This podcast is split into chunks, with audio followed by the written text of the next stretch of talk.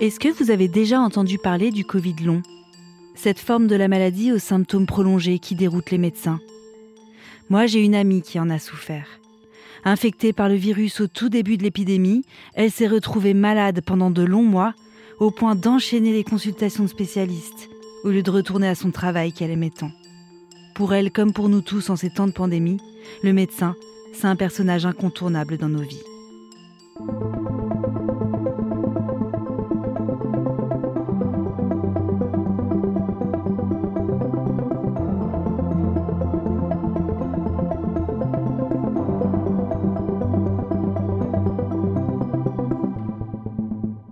Je suis Éléonore Merlin, journaliste à RTL, et vous écoutez Symptômes. Dans ce podcast, des médecins se confient sur ce patient pas comme les autres, qui a marqué leur carrière. Cette fois-là, ils ont douté, ils ont mené une véritable enquête, avec l'objectif de guérir et la peur de ne pas y arriver. Dans cet épisode, j'ai décidé de m'intéresser au Covid long, à ses symptômes étranges, à ses vies bouleversées, et à ces médecins qui se retrouvent en première ligne pour affronter cette nouvelle maladie, particulièrement mystérieuse. Pour y voir plus clair, j'ai contacté le docteur Jérôme Larcher, responsable d'unité Covid long à Montpellier. Il me raconte l'histoire d'une femme dont la vie a basculé après son infection au Covid. J'ai choisi de parler de cette patiente parce que d'abord elle représente euh, en termes euh, démographiques, d'âge, de sexe, un peu la, pour l'instant la majorité des gens que j'ai vus. Alors globalement des gens plutôt jeunes, actifs, sans antécédents et qui se retrouvent avec comme ça un, coup de tonnerre euh, qui ne passe pas. Hein. Et puis parce que euh, elle fait partie des encore trop rares pour lesquels on arrive vraiment à mettre le doigt sur des éléments objectifs d'anomalie. Je pense qu'il y a vraiment quelque chose qui est en train de se passer dont on ne connaît pas et dont on ne comprend pas encore tout, mais il y a un truc qui est en train de se passer. Cette patiente, c'est une patiente, une jeune patiente de 42 ans que j'ai vue en consultation, donc qui est arrivée dans le, le flot de consultation que j'ai de manière très régulière dans la semaine et qui euh, venait de, de, Marseille, en tout cas à côté de Marseille, euh, adressée par son médecin traitant pour euh, faire un peu le point sur une situation médicale euh, pour laquelle on n'avait pas encore posé de manière définitive le diagnostic.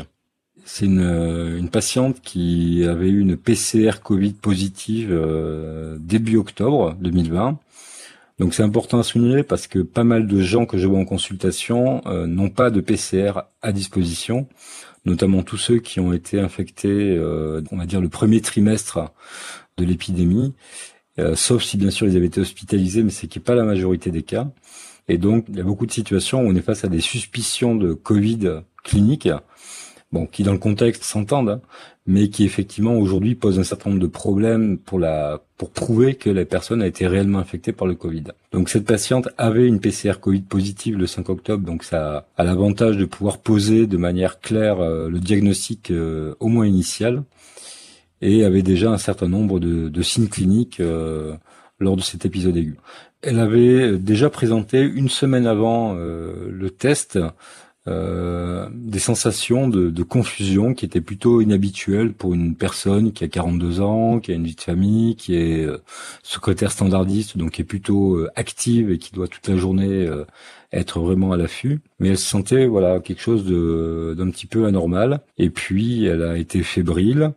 Elle a eu des signes ORL avec de, ce qu'on appelle des acouphènes, c'est-à-dire des, des bruits dans les oreilles assez désagréables et qui se sont ajoutés à une baisse d'audition euh, de l'oreille droite qu'elle a notée, en tout cas qu'elle a constatée euh, de manière assez rapide.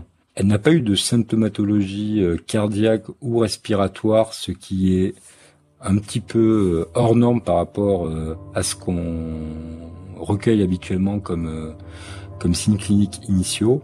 Par contre, elle a eu rapidement des douleurs articulaires un peu diffuses au niveau du dos, des cervicales, de l'épaule et des sensations de, de frissons avec euh, également un aspect inflammatoire au niveau des, des yeux et un aspect de, et des douleurs oculaires. Voilà.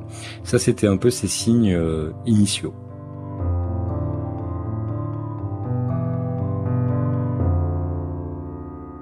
N'ayant pas été hospitalisée, elle n'a pas eu de traitement particulier pour son Covid. Elle a eu un peu de traitement symptomatique pour ses douleurs, mais voilà, des antalgiques simples et euh, du repos euh, à la maison. En fait, ce qui s'est passé euh, ensuite, c'est une amélioration progressive des symptômes, notamment sur le plan ophtalmologique et également au niveau des douleurs cervicales. Mais elle avait toujours, et donc au fur et à mesure que les semaines passaient, elle avait quand même toujours des symptômes. Et là, donc, son médecin a, fait un bilan un petit peu complet. Donc ça, c'était avant que je l'avais pris en charge, qui a retrouvé à ce moment-là déjà, donc c'était vers le mois de février, euh, déjà des, des, anticorps antinucléaires, donc c'est-à-dire des auto-anticorps dirigés contre elle-même, euh, avec un niveau qui était euh, pathologique. Donc c'est pas inintéressant parce que ce sont souvent des, anticorps qui sont associés à des maladies donc comme le lupus par exemple où on peut avoir des douleurs articulaires un peu diffuses. Donc là c'était un élément intéressant chez quelqu'un qui avait euh, aucun antécédent et qui euh, n'avait jamais eu ce type de problème. Six mois après son infection au coronavirus, cette mère de famille doit aller consulter le docteur Larcher pour une suspicion de Covid long. C'est à plus de 100 km de chez elle, mais pas le choix. Ses symptômes persistent et l'empêchent de reprendre une vie normale. Pire, ses analyses font soupçonner une maladie auto-immune, peut-être déclenchée par son infection au Covid. Elle arrive dans mon bureau, donc euh, c'était euh, début mars. Et euh, là, donc effectivement, euh, elle me décrit les vertiges, les douleurs cervicales, les douleurs articulaires, les troubles de concentration qui étaient assez importants.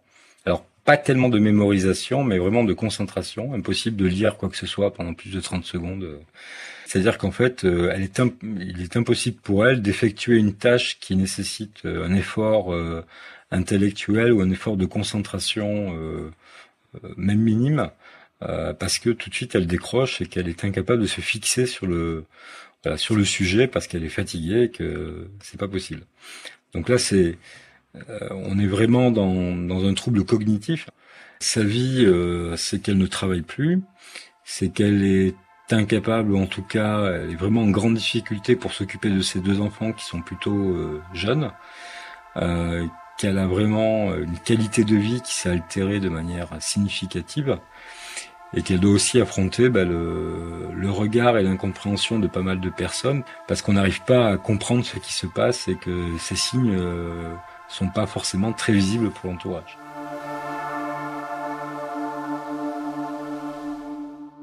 On imagine la détresse de cette mère de famille qui a vu sa vie basculer à mesure que ses forces diminuaient, avec le regard des autres parfois soupçonneux, car c'est vrai, les symptômes qui accompagnent le Covid long sont souvent intangibles.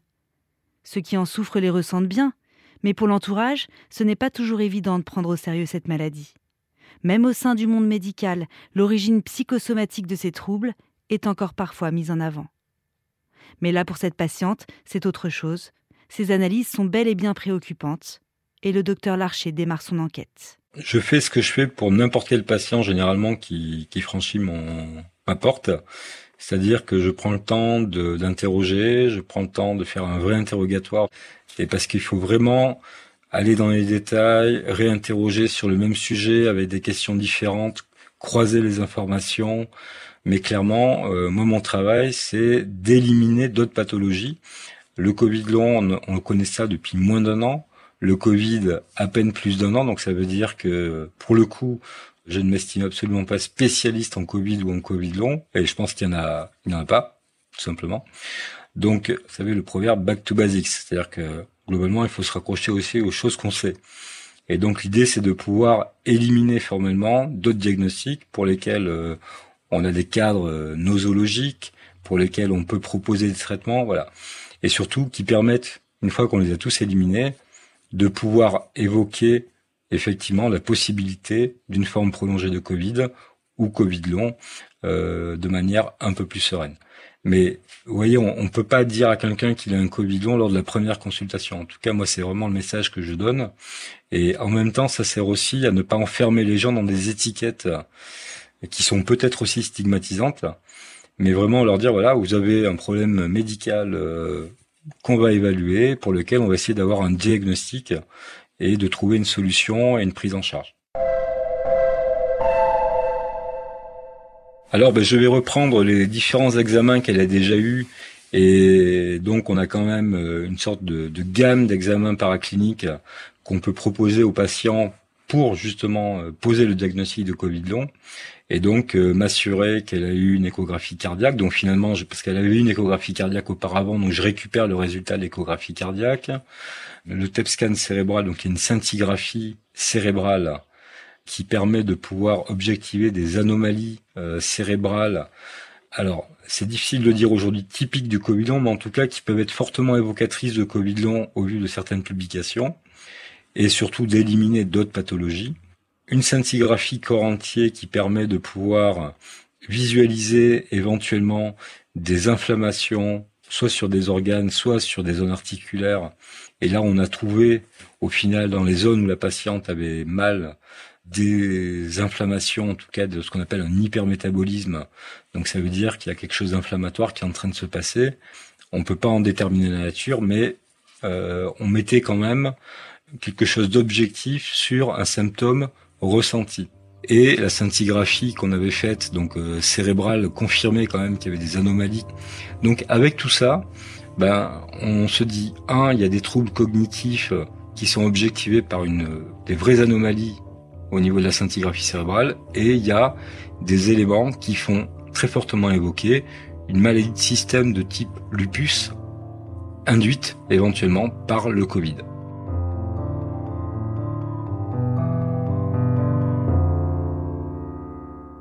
Les examens confirment les suspicions. La patiente a des troubles cognitifs qui se voient aux examens de son cerveau.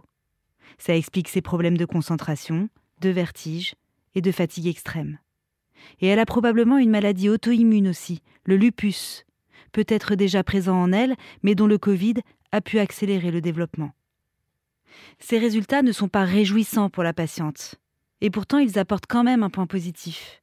Ils confirment les symptômes dont elle souffre, avec des éléments cliniques, biologiques, objectifs. L'élément positif, c'est qu'on pouvait dire, oui, vous avez des symptômes euh, articulaires, vous avez des signes cognitifs euh, qui effectivement sont anormaux, euh, mais on peut aussi, au-delà de ce que vous nous dites, voir qu'il y a des anomalies sur des examens qui, eux, ne, ne sont pas de l'ordre du ressenti. Et ça, c'est important parce que ça nous permet, un, de pouvoir avancer sur le diagnostic, de pouvoir éventuellement donc proposer des prises en charge thérapeutiques, mais c'est également pour la patiente un soulagement un peu paradoxal, mais un soulagement quand même, sur le fait que elle va pouvoir quand même appuyer avec des éléments objectifs sa démarche pour être reconnue comme quelqu'un qui a une pathologie, et aujourd'hui une pathologie euh, qui est compliquée à faire reconnaître en termes de, de longue durée, en termes de maladies euh, pour s'arrêter de travailler, etc., etc. Donc euh, et même vis-à-vis de ses proches, parce que des fois il y a aussi de l'incompréhension euh, en disant mais oui, mais t'es fatigué, mais enfin bon il y a rien. je caricature à peine, vraiment. Et quand c'est pas vis-à-vis de certains de mes confrères qui en fait euh, balaient ça en disant euh, je comprends rien, donc allez voir ailleurs. Donc il y, a tout ça qu'il faut prendre en compte et il y a une recharge émotionnelle et je vous dis c'est paradoxal de voir quelqu'un qui se réjouit qu'on trouve quelque chose parce que c'est vraiment ce que ressentent les patients pour lesquels on arrive à mettre la main sur quelque chose, voire même, euh, je vous le dis parce que c'était pas plus tard que la semaine dernière, l'émotion que peut avoir un patient, ne serait-ce que d'être reçu et de se sentir écouté. Voilà. Et c'était extrêmement émouvant, mais voilà, ça fait partie des choses. Donc je pense qu'il y a une vraie charge émotionnelle et on peut comprendre qu'après six mois ou huit mois de symptômes qui passent pas sans savoir pourquoi et sans que les gens vous croient, ce soit compliqué pour les patients à, assumer. Et donc, euh, quelque part, ils sentent que, bah oui, il y a quelqu'un qui les écoute et qui essaie de trouver des solutions, même si c'est compliqué. Et je leur mens pas sur le fait que je suis pas expert, que personne l'est, et que je leur garantis absolument rien. Mais rien que ça, c'est important.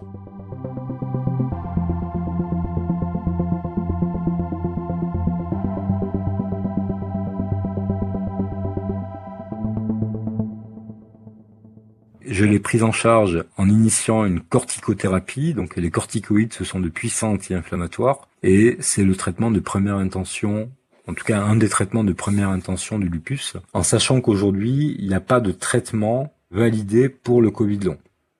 Donc c'est pour ça que c'est important de faire tous ces bilans-là, parce que ça nous permet, quand on a une accroche d'une pathologie quelconque, éventuellement de pouvoir quand même faire une thérapeutique un peu plus ciblée.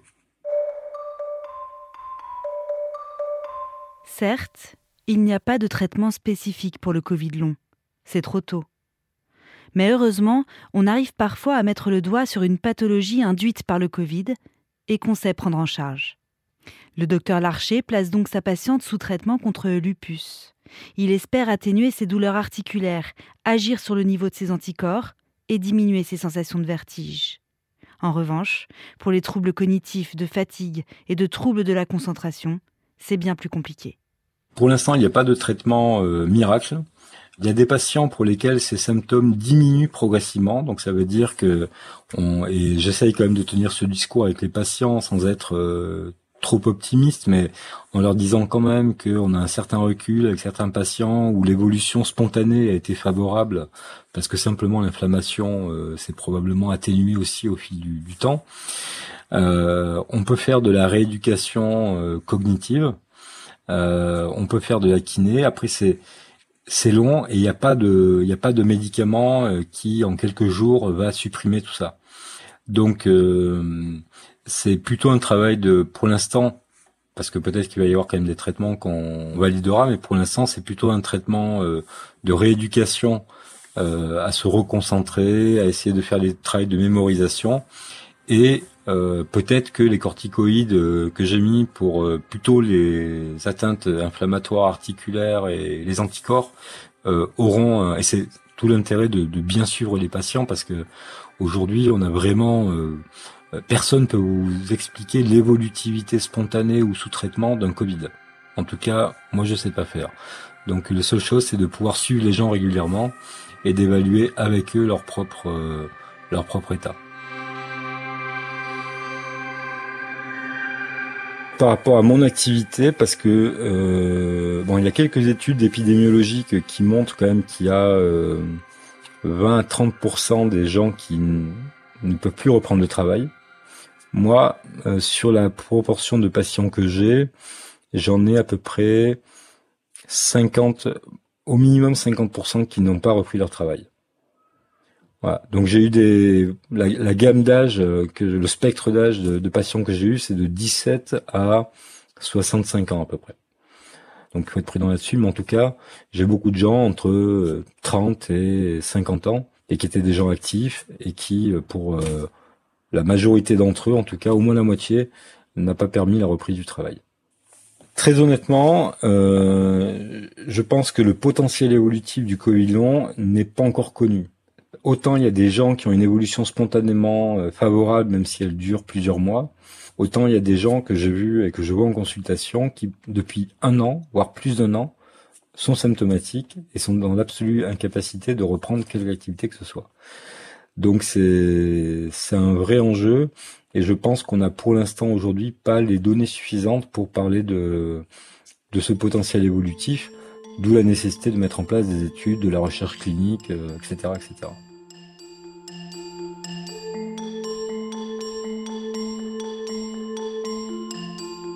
Pour mieux prendre en charge ce type de patients, quelques établissements médicaux en France ont mis en place des unités dédiées au Covid long. C'est le cas de la clinique de Clémenville, dans laquelle travaille le docteur Larcher. À force de voir des patients en errance médicale, qui cumulaient les examens sans jamais bénéficier d'un réel suivi, il a pu ouvrir un service dédié au mois de mai. Il y propose un bilan complet et un suivi adapté à ses patients.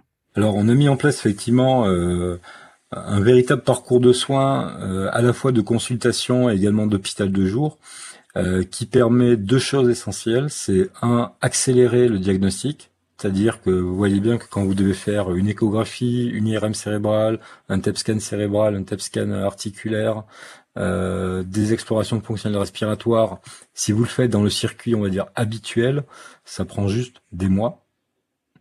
Et donc là, on a essayé de regrouper sur une journée la majorité, alors je, tout, c'était pas possible, mais une grande majorité des examens et derrière de faire une consultation de synthèse avec tous ces examens-là. Donc ça veut dire que entre le moment où je vois les gens en consultation présentielle ou téléconsultation et le parcours de soins et la consultation de synthèse, on a à peu près une quinzaine de jours.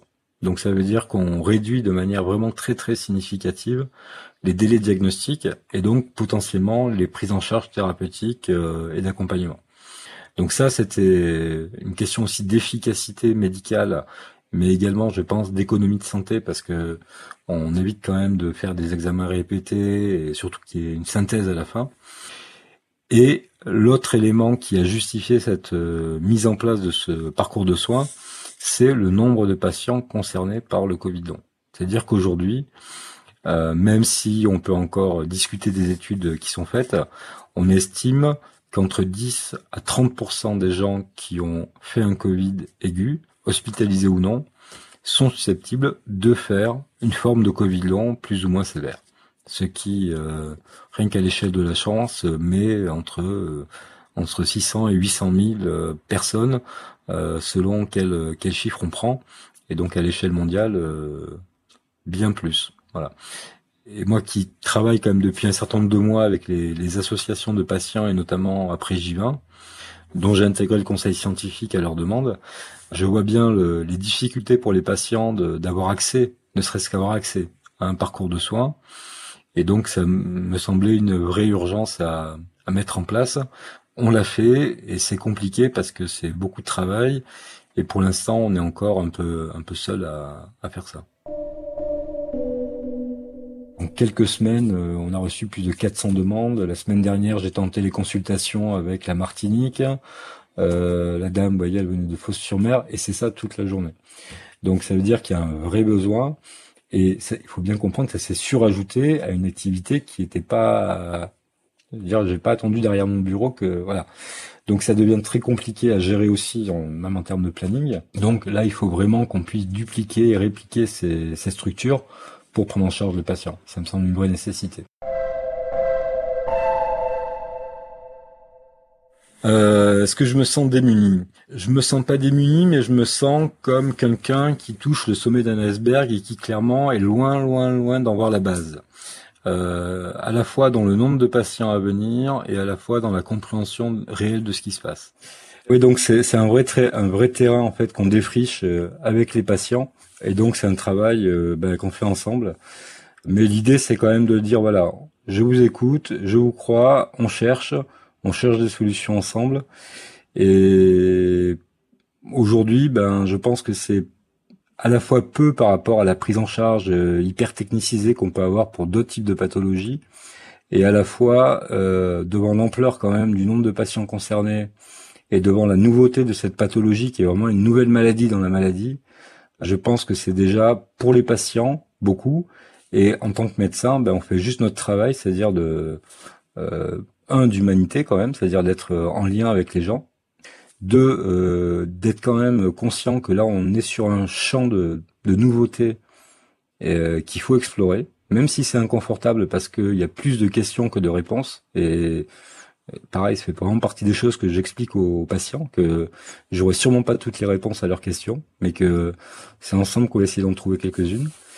Et puis euh, parce que, euh, comme euh, je vous l'ai dit, bah, on peut quand même trouver des solutions pour certains types de patients, pour certaines pathologies, et que notre devoir c'est pas d'aller les renvoyer chez le voisin, mais au contraire de, prendre un peu du temps pour voilà. Mais c'est aujourd'hui clairement quand même, on manque de structures un peu du type que celle que j'ai montée, mais on peut faire aussi différemment. C'est juste un modèle. Le mien est simple, assez facilement réplicable. Mais on manque de ça. Pour donner une comparaison, au Royaume-Uni, où ils sont aussi confrontés à ce même problème, il y a déjà plus de 80 structures de prise en charge des Covid longs. Et ils reconnaissent qu'ils n'en ont pas assez. Et le deuxième point, c'est celui de la recherche, qui, à mon avis, sera le seul moyen d'avancer rapidement pour comprendre et donc avoir les bonnes cibles thérapeutiques et diagnostiques et donc traiter correctement. Et donc aujourd'hui, il faut vraiment qu'on investisse sur la recherche clinique et fondamentale. Les Américains ont posé plus d'un milliard de dollars parce qu'ils ont bien compris que l'impact du Covid long, avec 10 à 30% de la population Covid concernée, allait être considérable, économiquement, socialement, euh, médicalement. Et donc, Voilà. Ils ont pris le parti de dire on met un milliard pour la recherche. La France mettra peut-être pas un milliard, mais je pense que là, les deux ou trois millions qui sont aujourd'hui euh, sur la table sont insuffisants. Et donc, il faut réellement qu'on investisse là-dessus. Encore faut-il être persuadé que c'est un véritable enjeu de santé publique et de société. Je pense que le chemin, l'idée fait son chemin, peut-être pas assez rapidement, mais quand on est confronté euh, au quotidien à ces patients-là, je peux vous assurer que on se fait vite son idée sur cette nécessité.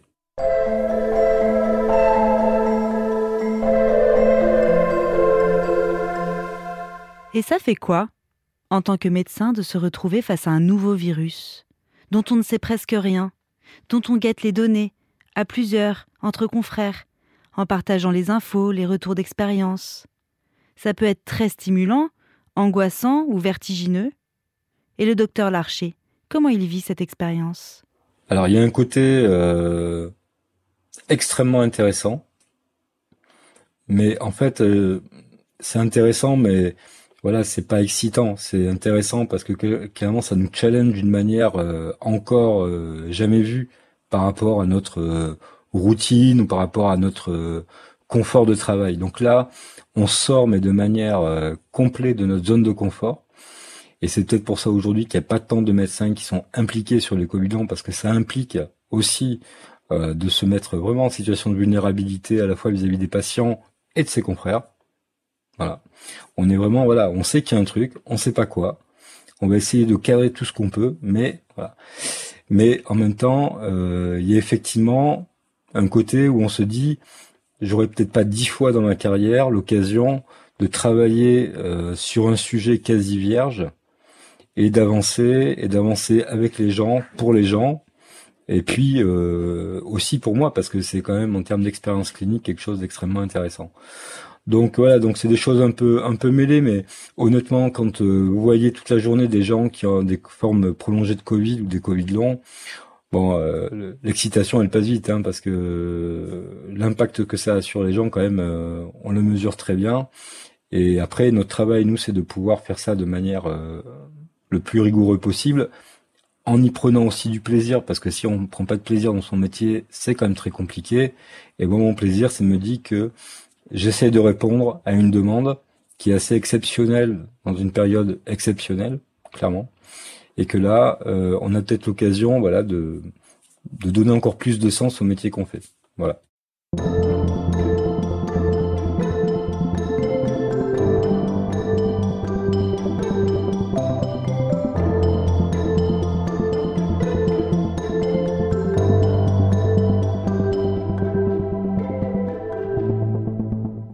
Sait pas encore grand-chose sur le Covid long.